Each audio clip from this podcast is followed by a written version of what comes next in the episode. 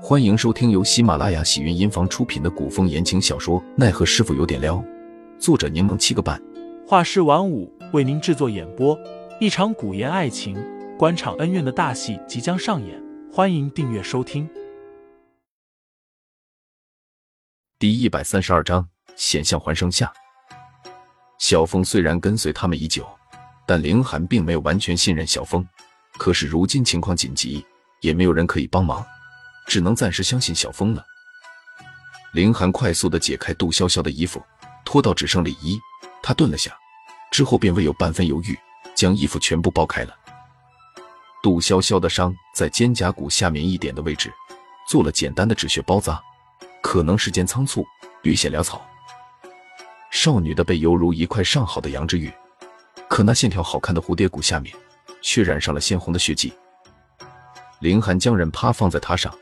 看着绽开的血肉，自责愧疚一时间全都涌上心头。他不该与杜潇潇分开的，就算暴露了又如何？至少他可以护着对方，不会让他受伤。小峰很快将热水和药箱拿了过来，凌寒无暇多想，先用布巾浸水，将杜潇潇身上的血迹擦拭干净，之后又将伤口消毒，上金疮药。杜潇潇疼得嘤咛一声，凌寒立马放轻了动作。小峰与凌寒配合，二人很快上好药，并包扎好了伤口。凌寒让小峰帮杜潇潇换好衣服，他将现场处理干净，又燃了熏香驱除屋内的血腥气。杜潇潇依旧昏迷，还伴随着高烧。凌寒面色沉重，准备去给杜潇潇抓药，小峰却拦住了凌寒，说道：“林公子，想必城内都在抓今日买伤药的人，您目标太大。”还是让我出去买吧。林寒道：“若是你去，岂不是更不好脱身？下人们有下人们的办法。林公子放心，小凤天黑前一定将要带回来。”小凤离开后，林寒一直守在杜潇潇身边照顾。天刚黑下来，林寒有些担心，正欲去看看情况，便见小凤拎着食盒回来了。食盒的上面一层放的都是杜潇潇爱吃的小点心。下面一层则是抓好的药。林寒没想到小峰倒是真有几分机灵的，他将点心摆放在桌上，小峰则直接去煎药了。因为之前白灵为杜潇潇看诊的原因，小峰为了煎药方便，也是为了安全，所以在绿草原内置了药罐火炉，自己亲力亲为。没想到如今刚好可以避人耳目，为杜潇潇煎上药。杜潇潇趴睡的姿势不太方便喂药。凌寒刚想将他抱起来，他又疼得直皱眉。凌寒浅叹了口气，拿起药碗放到口边，也没避着小风，直接将药嘟了进去。杜潇潇巴掌大的小脸皱成一团，凌寒却又将剩余的药全都嘟了进去。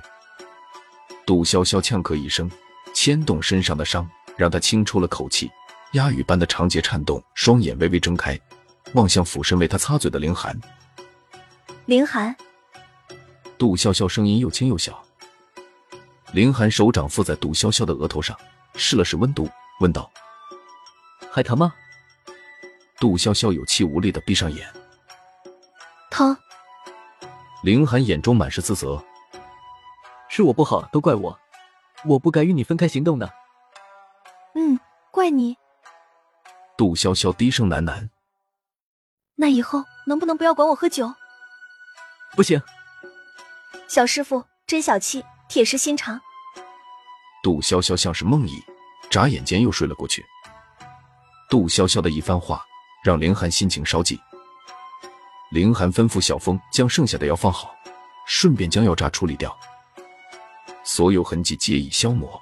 他们并未留下线索，事情也都处理干净。但凌寒依旧神情凝重，烛火映照在那张如琢如磨的俊美面庞上。凌寒垂眸。掀起自己的衣袖，凌寒左手手背上有一处细微的擦伤，看着并不显眼，而手腕处却有陈旧的疤痕。那是一排整齐的牙印，是杜潇潇第一次与自己见面送她的礼物。腕骨之上，整条玉臂青筋凸起，血管呈青紫色，无比渗人。凌寒眸光一向熟睡的杜潇潇，露出一个笑容，声音温柔淡然：“没关系，我不会死的。”凛冽的寒风呼呼作响，在寂静的黑夜中，听得人心里发毛。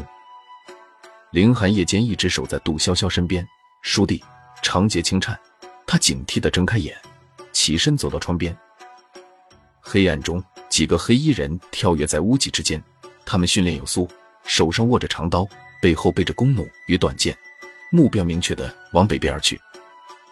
凌寒虽然诧异，但既然并非冲着他们而来，他便不准备多管闲事。听众老爷们，本集已播讲完毕，欢迎订阅专辑，投喂月票支持我，我们下集再见。